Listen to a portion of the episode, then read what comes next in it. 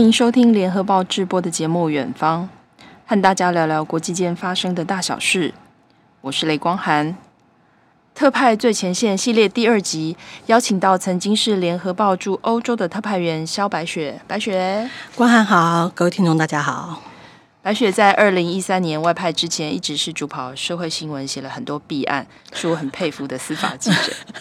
我知道他是在英国拿到硕士，英文很好，但是要怎么在使用法文和荷兰文的布鲁塞尔生活采访，我实在是很好奇。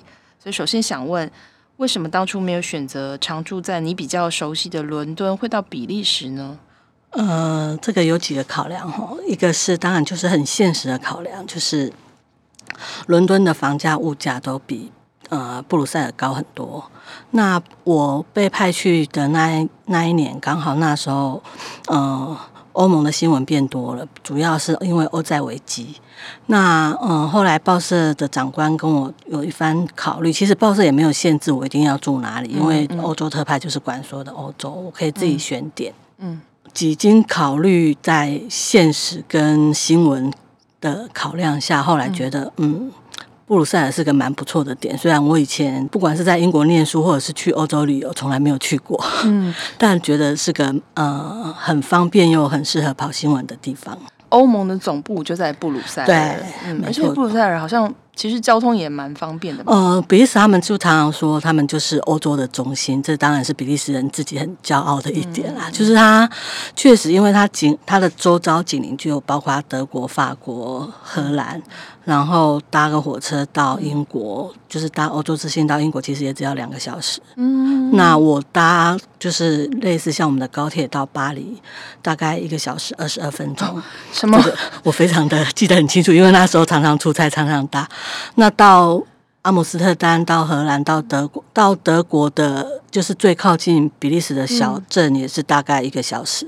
嗯、简直就是台湾生活圈。对对对，比利时人常就是讲说，你如果是自己开车，嗯、呃，你可能大概开个一个小时，你就到别的国家去了，这样。嗯。所以，就算在采访上，在欧洲的地理位置上，是一个还蛮不错的点。嗯，虽然你。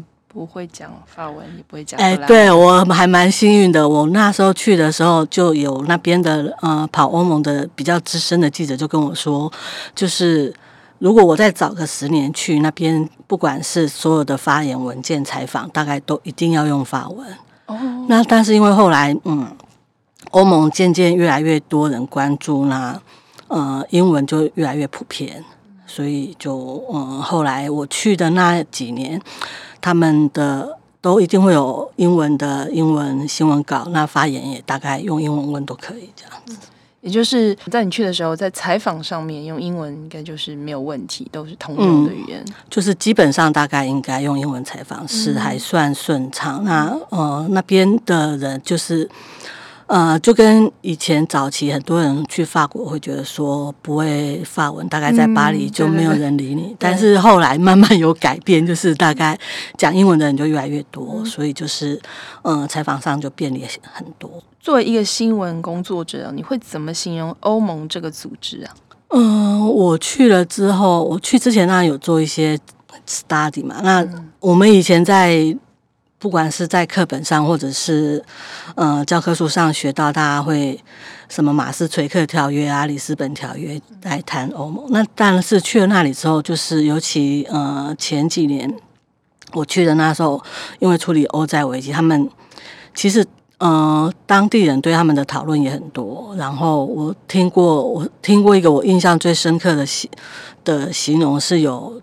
跑那边很多年的记者跟我说，他觉得欧盟像一个快崩塌的罗马帝国，哦、就是他其实就是从最早建立开始，到慢他慢慢壮大，因为一开始只是彼此之间免关税嘛，然后后来越来权力越来越大，越来越集，对对对对，越来越集权，感觉像是要建一个欧洲帝国。但是嗯，当然因为我们不是欧洲人，所以我们其实从台湾人的角度可以比较。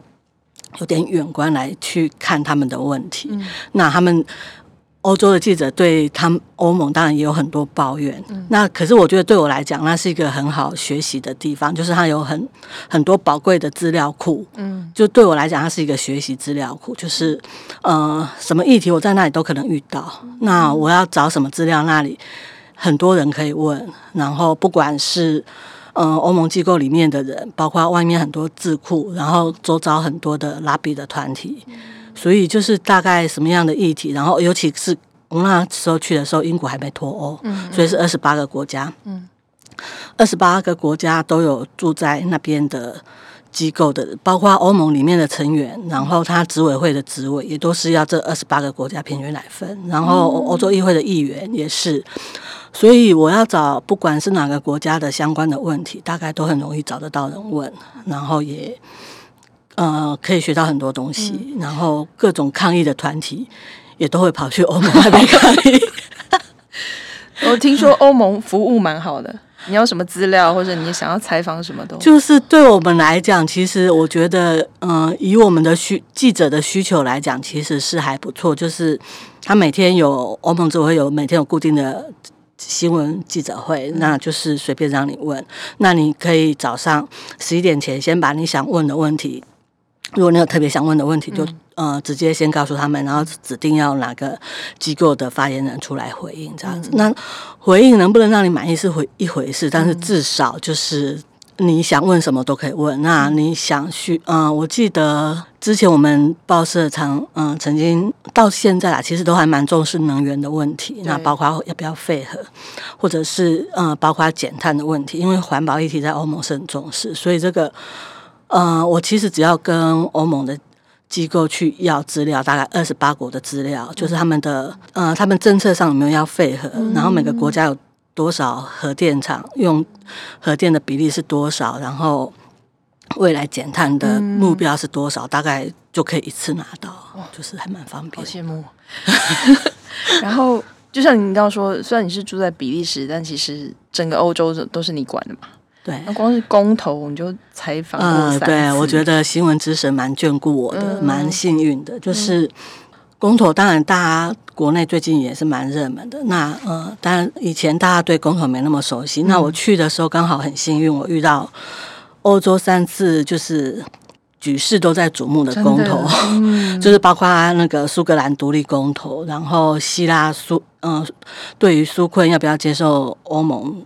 条件的公投，还有就是最后我回来前还有英国脱欧的公投，嗯、就是都还蛮 蛮盛大的，然后也都是各各国媒体，几乎我大概在公投的现场，就是全世界大的媒体都可以遇得到，然后也都嗯采访这个新这些新闻，真的还蛮激情又热血的。嗯，那这三次公投的结果有没有？哪一次是比较出乎你预料之外，或者是跟大家预测、专家预测的都差不多？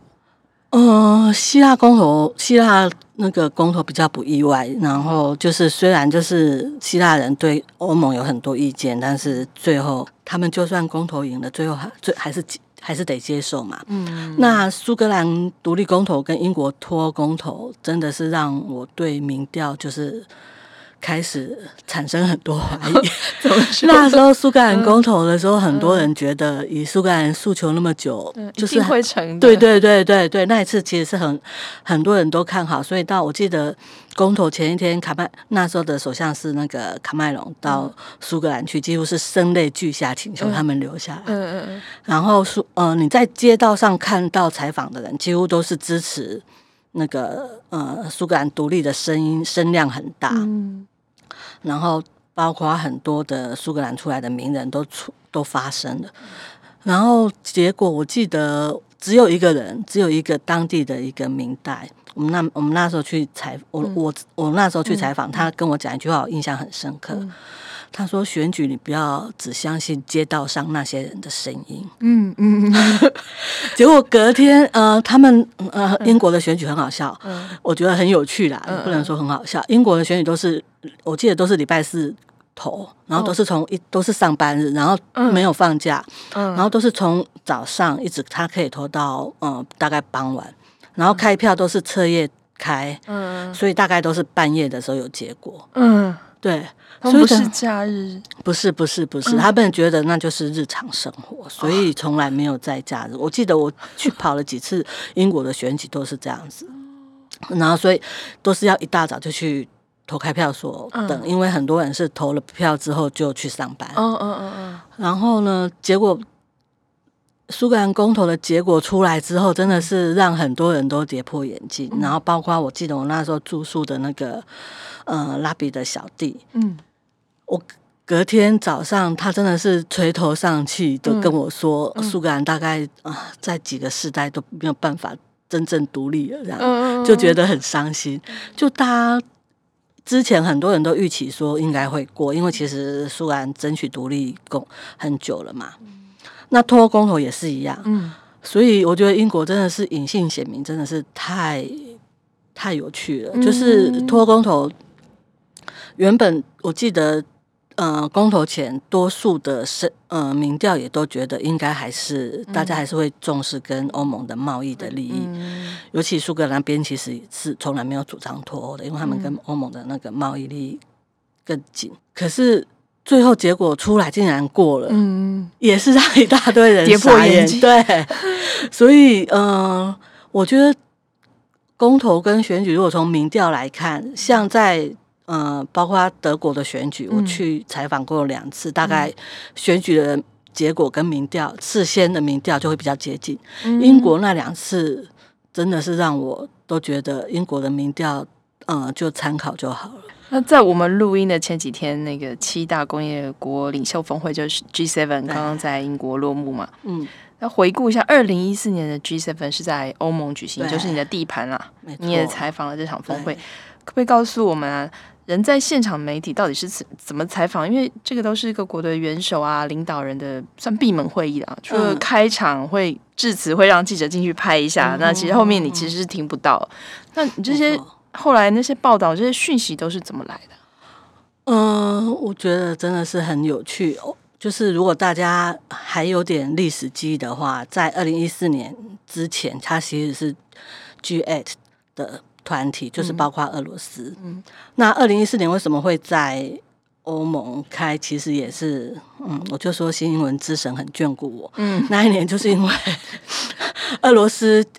俄国侵犯了那个乌克兰的克里米亚，占领了那边，所以引发了很大的争议。那欧洲跟美国都纷纷对俄国制裁，所以那一年的呃 G7 的峰会本来是轮到在俄国举行。应该说 G G 哦 G8 本来要在本来那一年是轮到在俄俄国举行，结果因为这样的事情，就是大家把它踢出那个 G8 的组织组织里面，所以就临时改到布鲁塞尔来举行。嗯。那当然，就是从峰会前，就是嗯、呃，当地就比之前戒备还严格很多，因为本来欧盟常常就是有那个他们的二十八国的领导的开高峰会，那个是常常有的，就会有一些戒备。嗯、那因为美国总统要来，所以那个整个嗯。提升了不少。嗯、那不过，我觉得在跑那个峰会很有趣的是，嗯、欧盟其实对就是媒体采访还算蛮开放友善的。嗯，相较之下啦，我觉得回国来之后的对比会有这种感觉。峰会虽然说就是我们没有办法听到里面。但是就跟欧盟很多峰会一样，就是这些领袖闭门之后，他们其实随行的官员都会下来跟媒体放风，嗯、透露一些大概他们想要谈的、嗯、想要达到的目的、想要谈的议题。所以就是常常我们会看真正的声明还没出来，可是媒体都已经对对对对对。然后我记得那一次英国跟美国就一起开，就在他们的固定的那个会会议记者会的会场。那对我们来讲，因为我不是固定只跑哪一个国家的，嗯、所以我就是选择说我我想要去听哪个领导人的记者会，我就去哪一个场子。那、同时开吗？还是会错稍微错开？哎、欸，大概都同时。哦，对，那真的是赶场哎。对，就是就是，所以我就说，就是每一次你要看议题，然后挑不一样的场子去听。嗯，就是那一次的会议的主题重点会是什么？对，对我听说。你在日本的那个首相的场子吃了闭门羹，没错，那一次真的是让我就是也是很好的学习，因为平常欧盟高峰会，就是他所有的每一个国家的那个领导人的记者会都是开放，然后随时让我们进进出出。有些人觉得这一场他听够了，他想要去别场就随意进出。然后之后呢，我们就一票记者想说，好，那去听听日本的好了。结果全部被挡在门外，我们都觉得很奇怪，就觉得在欧盟采访没有遇到过这种事。那后来是结束之后，问了一个就是，呃，也是在当地认识的一个日本记者，对，听他跟我讲，我才知道说，日本日本的记者会，他们都要先进，首相抵达前，他们要先进去坐好，就是就定位，然后。等他们就定位之后才会开始，然后首相进来之后就关门，不再让人家进去。嗯，对，就是嗯，好，这可能真的是文化的不一样，对，对，完全不一样。嗯，然后不过还好，就是记者没有到现场，但是你要取得里面的内容，这时候就也是要靠同业帮忙的。嗯，嗯，我记得你有跟我说，看了今年的 G7 峰会的共同声明，感觉感触蛮多的。为什么会是这种感觉？对，因为嗯、呃，你其实这几年你就可以感受到那个整个世界局势的改变。你看，我们这一次大家 G7，尤其台湾这边很重视的就是，呃，他第一次提到就是维护台海安全，对然后很大的一个内容在是不是要对抗中国，嗯、尤其美国主导之下。那二零一四年那一次的气氛，嗯、呃，大家如果印象是。还有的话，就是奥巴马之前，包括这次，嗯、呃，拜登跟川普选举的时候，奥巴马也都被认为说是当年过于比较轻中的。嗯，然后那几年，其实欧洲跟呃中国大陆做生意也做得很频繁，包括梅克他自己，我记得那时候我在那边的时候，他至少就已经率团率团去访问大陆过十次，然后每次都是在的很。很大的商贸团都是要去做生意的，嗯、所以那那一次的 G7 的峰会，其实很大的焦点是在对抗俄罗斯，嗯、然后还有 尤其是俄罗斯呃侵犯克里米亚，那包括北欧的一些国家临近俄罗斯的都有一些会紧张，所以那一阵子的焦点是在对抗俄罗斯。嗯、那你看这一次是七年之后，对，七年之后变成抗中，然后。呃，拜登参加完 G7 之后，还要去跟普廷嗯。一起会，对。对，就是跟呃我在那边峰会也遇过那个普丁去欧盟峰会过，那个跟现在的气氛，你就会完全觉得是呃。真的是有种天差地别的感觉。嗯，就二零一四年 G7 在欧盟嘛，第二年就轮到德国主办。对，在就是二零一五年一月发生了法国《查理周刊》总部的枪击案，嗯、然后那次的峰会，各国也是聚焦在对抗恐攻。对，没错，就是对。二零一五年之后，就是从《查理周刊》之后，包括在巴黎、在布鲁塞尔，都陆陆续续好几次的恐攻。然后那之之后就开始。其实我觉得都有一连串，包括就是那个难难民潮，因为叙利亚的难民潮，嗯、然后非洲北非非洲的难民潮以来，然后呃长期就是那时候呃 ISIS 的组织的发动的很多东呃对欧洲一些地方的恐怖攻击，那其实这个问题在当初变成是很大，也是后来变成二零一五年封。G7 峰会的一个很重要的议题，所以你如果拉长时间来看，每一年 G7 讨论的话题主题其实都会有点不一样，那其实都可以反映出那个年代发生哪些事情，然后重视的。对，比如说今年就是在讨论疫苗嘛，对，没错，没错，没错，其实就是可以看出那个时、那个、那个那一年大概这个世界发生了什么重大事件。那再回到恐攻，因为。巴黎还是在那年的十一月发生了死伤更惨重的恐怖攻击，那白雪也去采访。对，我记得那一天晚上就是，嗯、呃，突然就是包括因为他们足球场也扫射，然后那个巴特兰的音乐厅也扫射，然后巴黎街道上好几个挟持人质啊，对对对对，嗯、就在那个音乐厅里面嘛，然后死伤很严重。那但是因为消息出来是已经晚上，那。嗯我我那时候在布鲁塞尔是没有开车，我大概都是搭交通工具。嗯嗯嗯，那我们那时候出差，有时候是呃，理论上是要先报备，但是我觉得这个事件实在太大了。嗯、我隔天一早，我真的是一大早就冲去火车站买了高铁票，就直接冲巴黎。嗯、我也没有跟报社讲，就我也没有事先讲，因为也不晓得报社会不会答应。但是我觉得我就。跑新闻的习惯就觉得说，我想去现场看一下，先去再说。对对对对对对，嗯、那当然报社后来还是有同意我报这个费用啦。那但是去了之后，真的你会觉得很惊悚，就是嗯、呃，我等于是一抵达巴黎的北站，我我那时候搭火车大概都是从布塞尔的车站直接到北站，那整个气氛就完全不一样，就是开始嗯，以、呃、之前去大概。嗯，他当然会有一些呃 security 巡逻，但不会那种到处荷枪实弹，然后到处都看到宪兵出来那种维安的感觉，嗯、那种肃杀的感觉很清楚。然后所以我就拍了照回来，然后到那个，然后马上搭地铁到最严重的呃共和广场那附近，包括几个那个发生枪战的那个，包括音乐厅，然后几个咖啡厅去看。我那时候去看的时候，那个。嗯，包括在共和广场旁边的咖啡厅，那上面的弹孔，然后血迹都还在。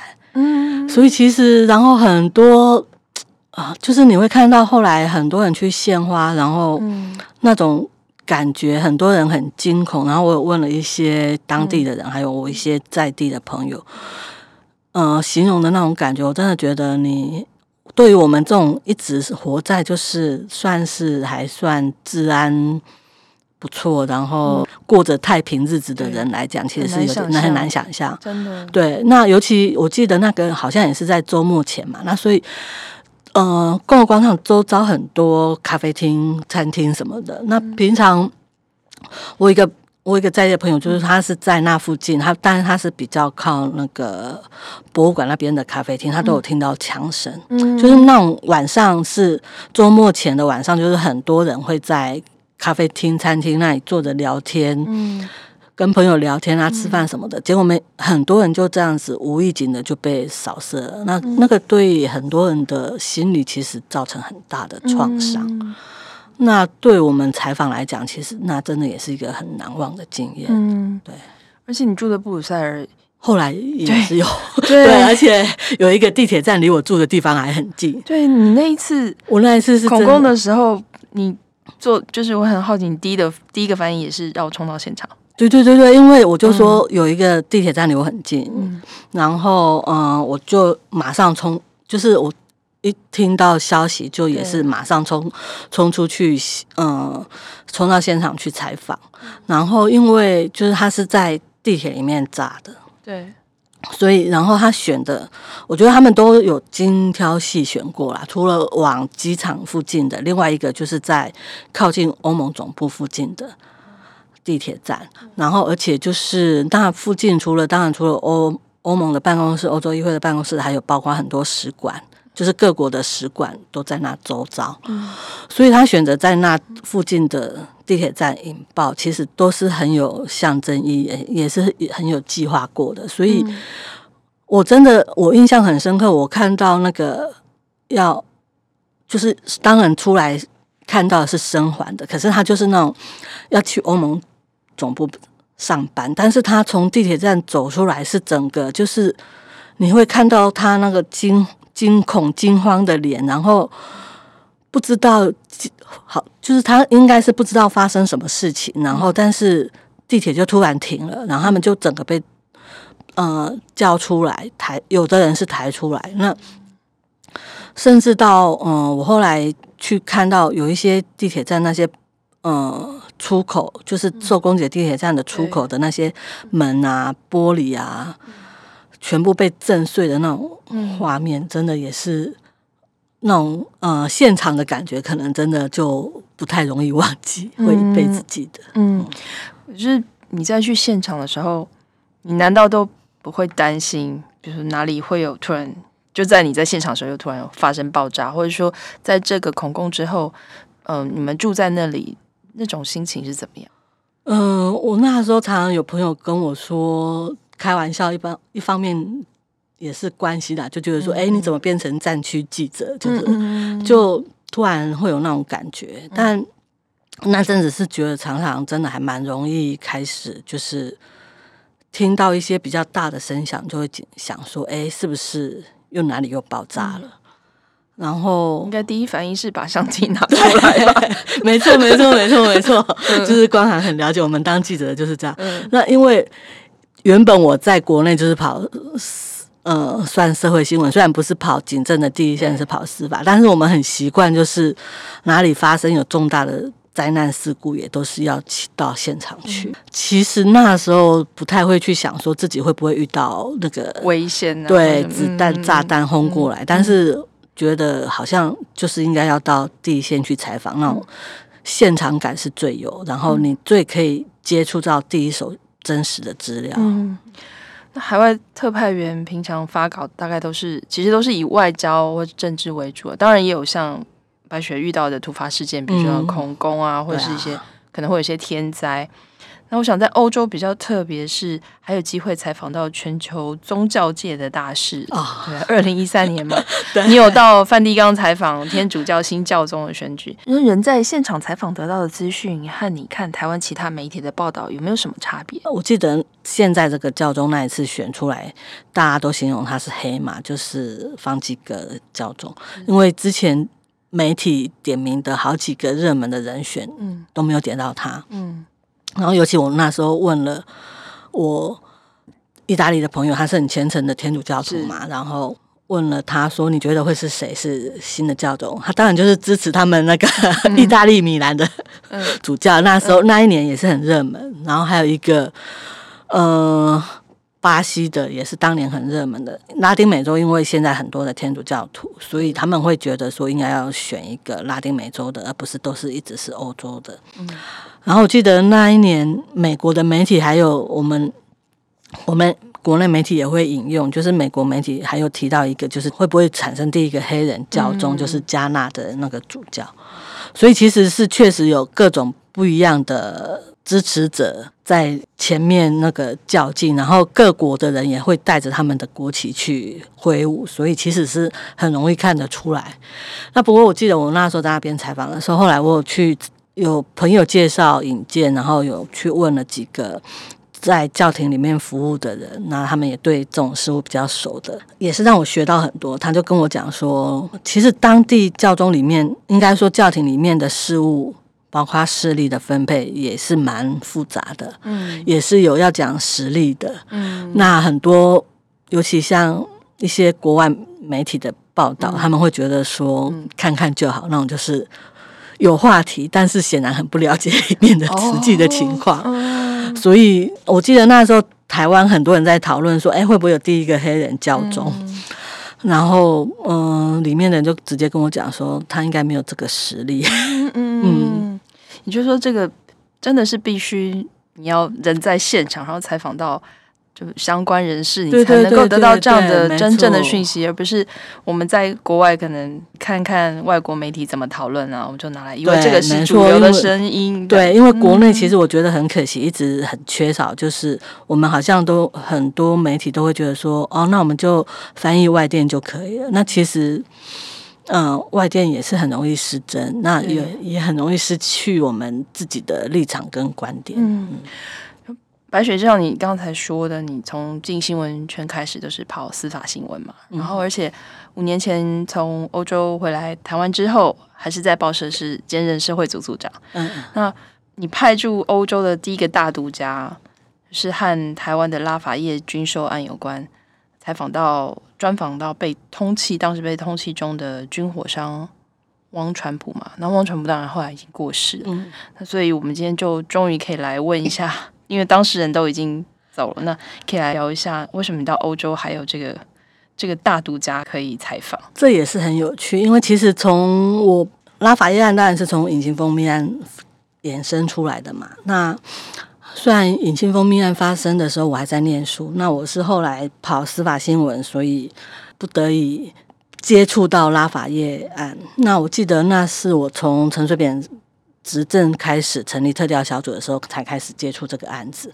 那但是我我们写的大概都是司法单位这呃这边的新闻的透露的讯息。嗯、那所以其实我在出国前，就是在出去当特派前，写了不少跟拉法叶有关的，包括我们跟瑞士的合作，嗯、然后的一些成果。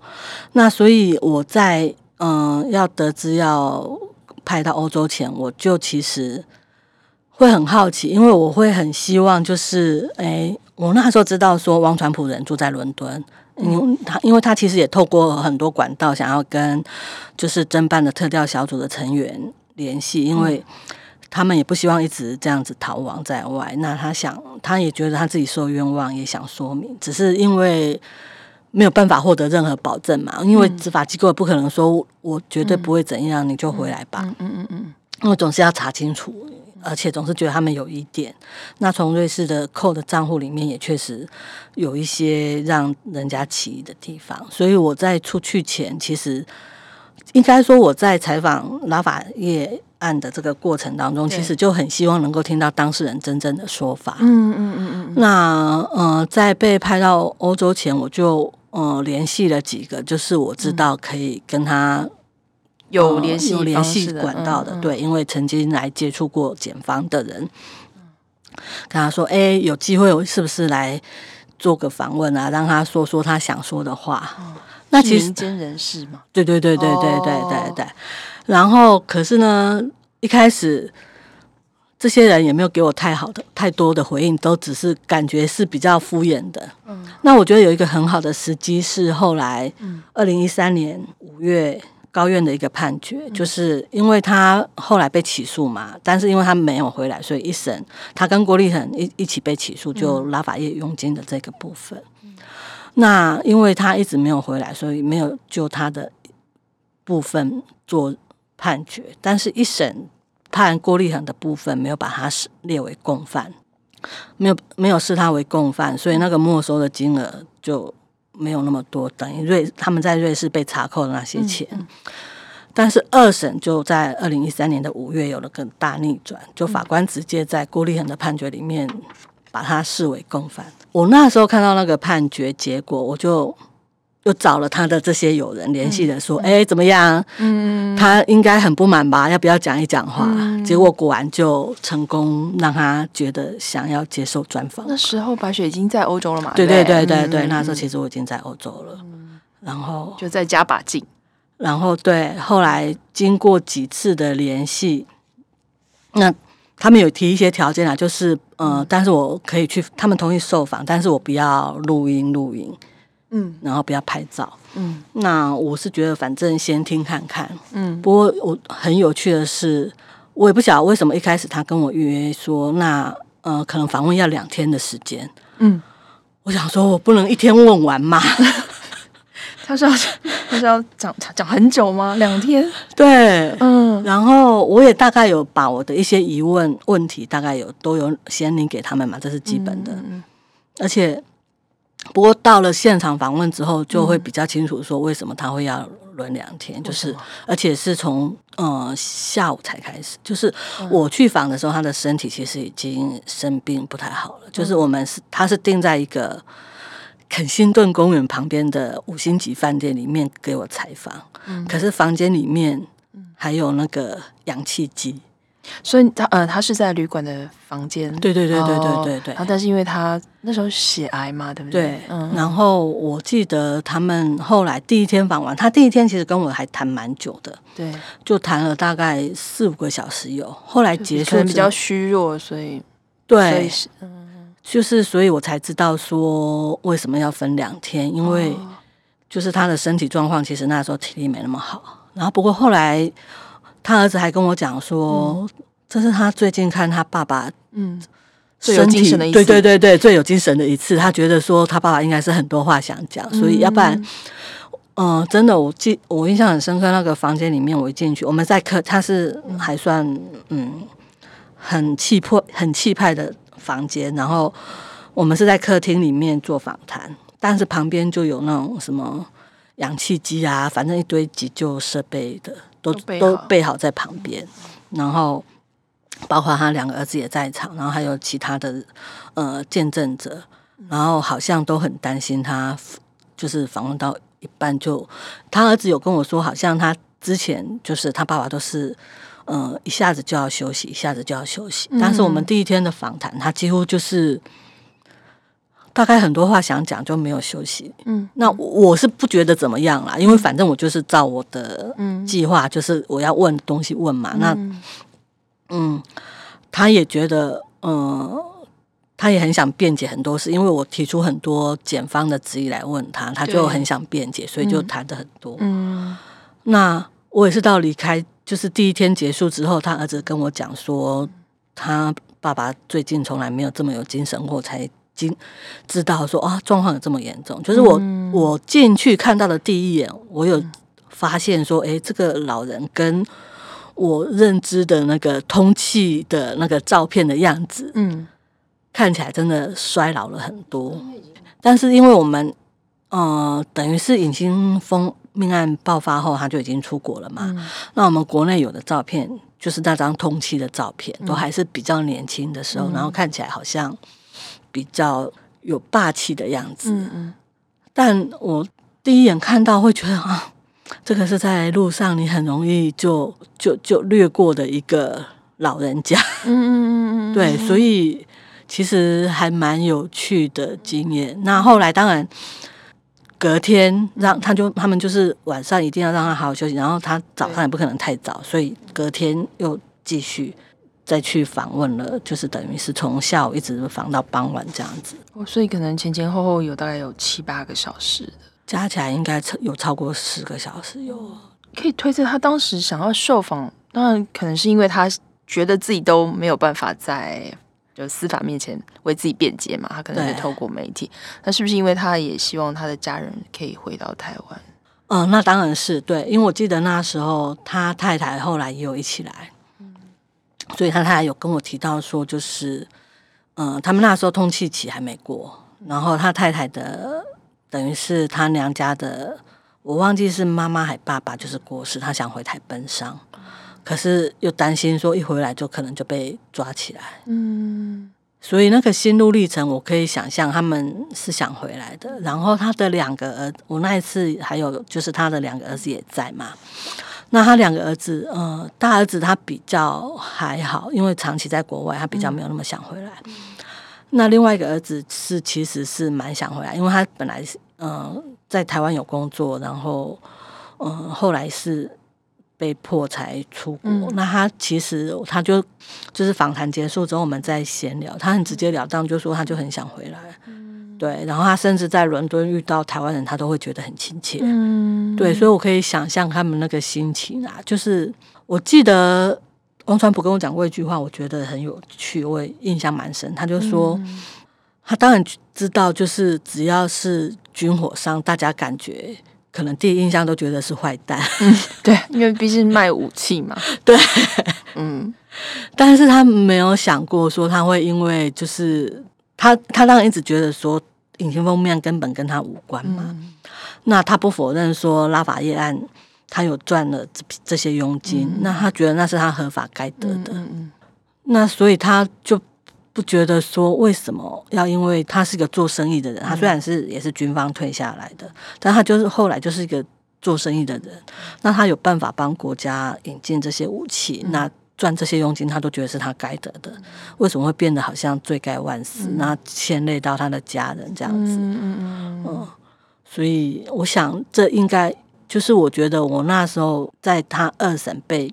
改判认定为共犯，然后要没收那么多钱，那个时间点确实可能真的就是他很想说话的时间，所以他才愿意受访。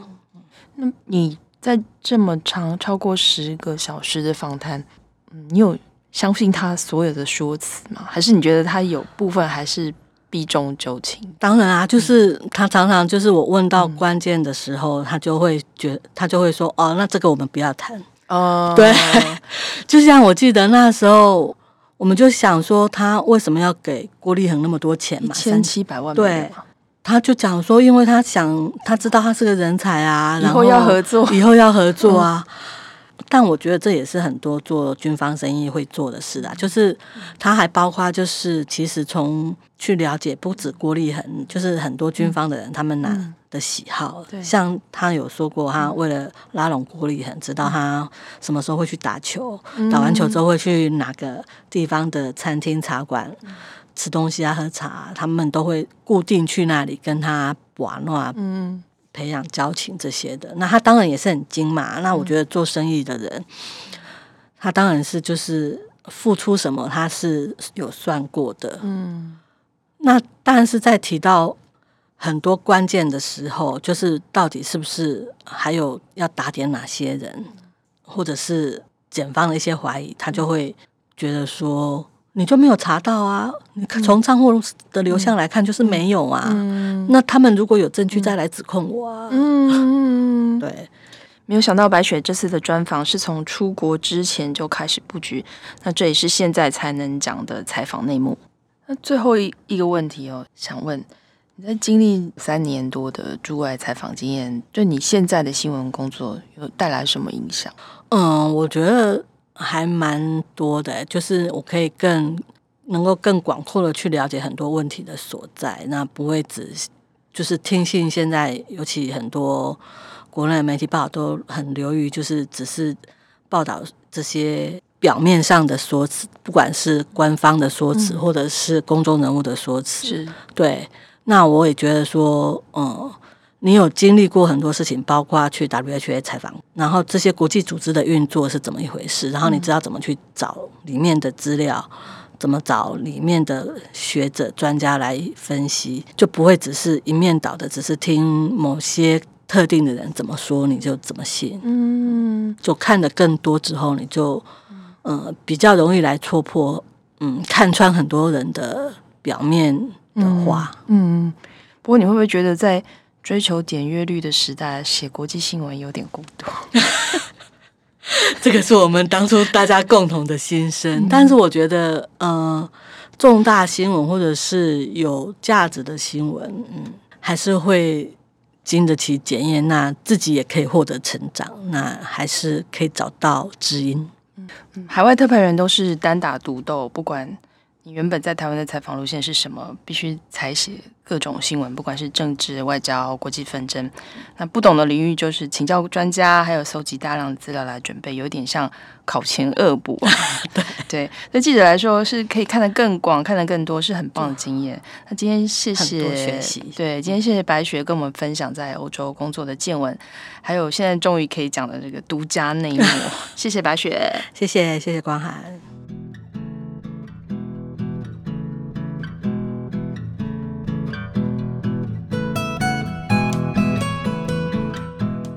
感谢大家收听《远方》。如果想看更多深度的报道，请上网搜寻《联合报》数位版。我们下周《远方》再见。